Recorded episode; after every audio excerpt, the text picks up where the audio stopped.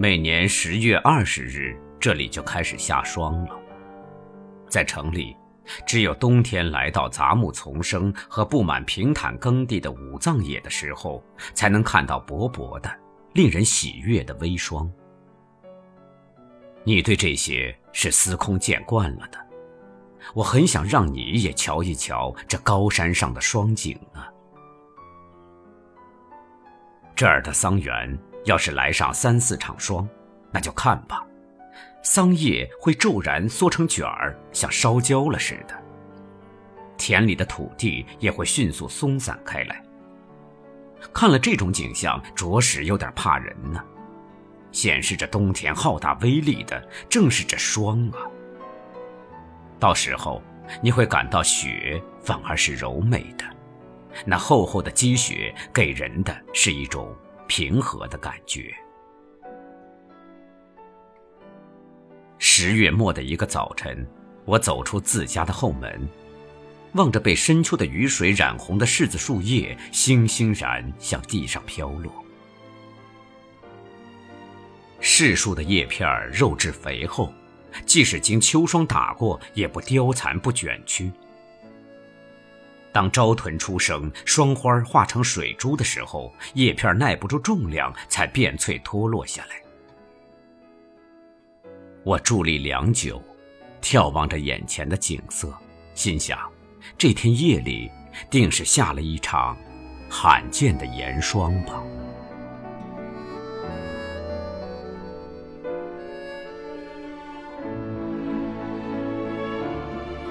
进入十一月，寒气骤然加剧。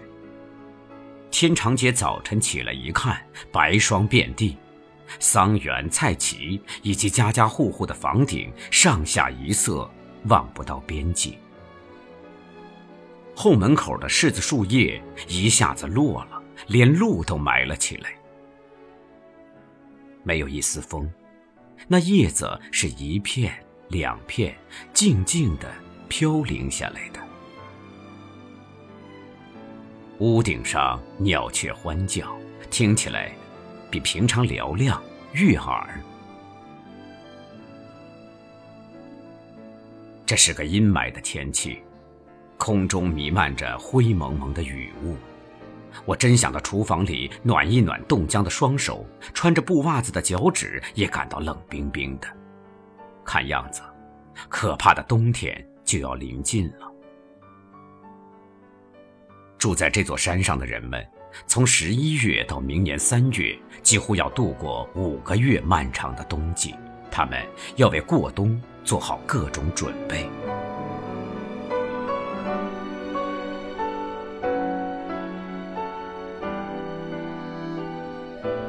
寒冷的北风刮了起来。这是十一月中旬。一天早晨。我被奔腾的潮水般的响声惊醒，原来是风在高空呼啸，时而渐渐趋于平息，时而又狂吹起来，震得窗户咯咯有声。尤其是朝南的窗子，树叶儿纷纷敲打着窗纸，噼噼啪啪响个不停。千曲川河水听起来更觉得近在咫尺了。推开窗户，树叶儿就飞到室内来。天气晴朗，白云悠悠。屋后小溪岸边的杨柳在猛烈的北风中披头散发的挺立着。干枯的桑园里，经霜打落的黄叶左右飞旋。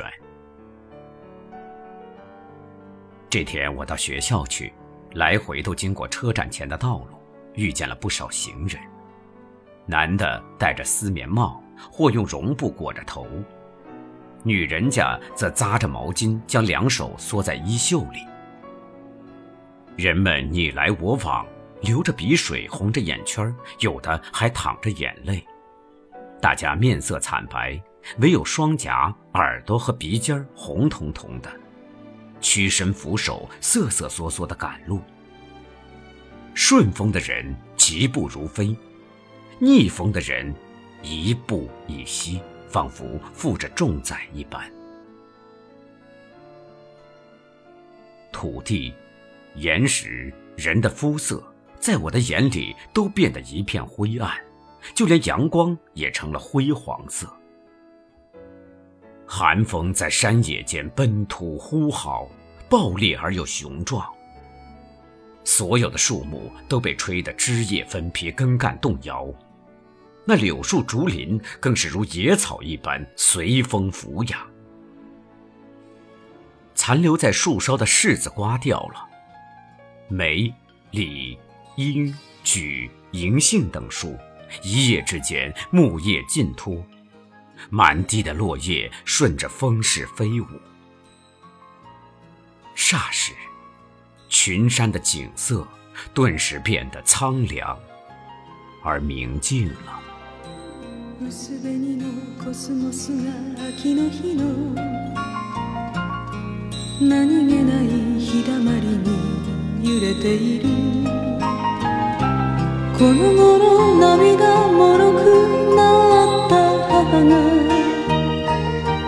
庭先で一つ咳をする。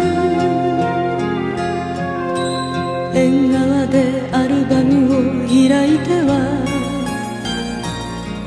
私の幼い日の思い出を何度も同じ話繰り返す。独り言みたいに小さな声で。こんな小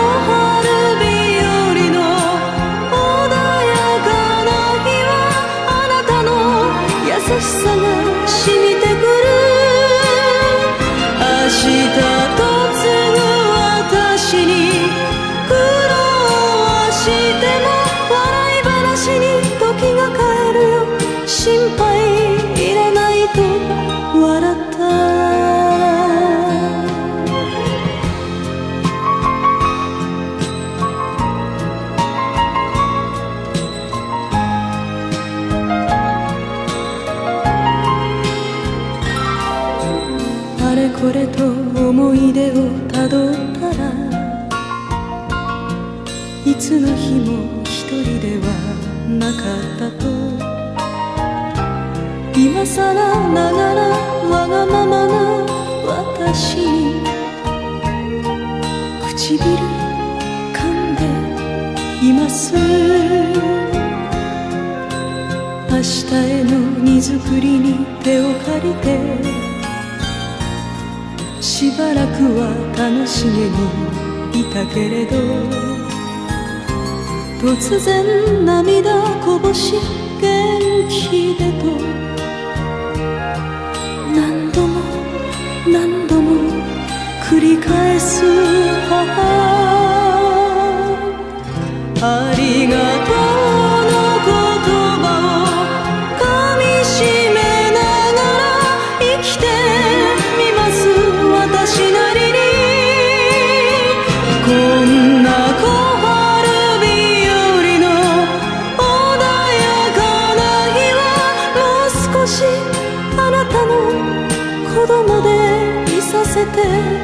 的算一。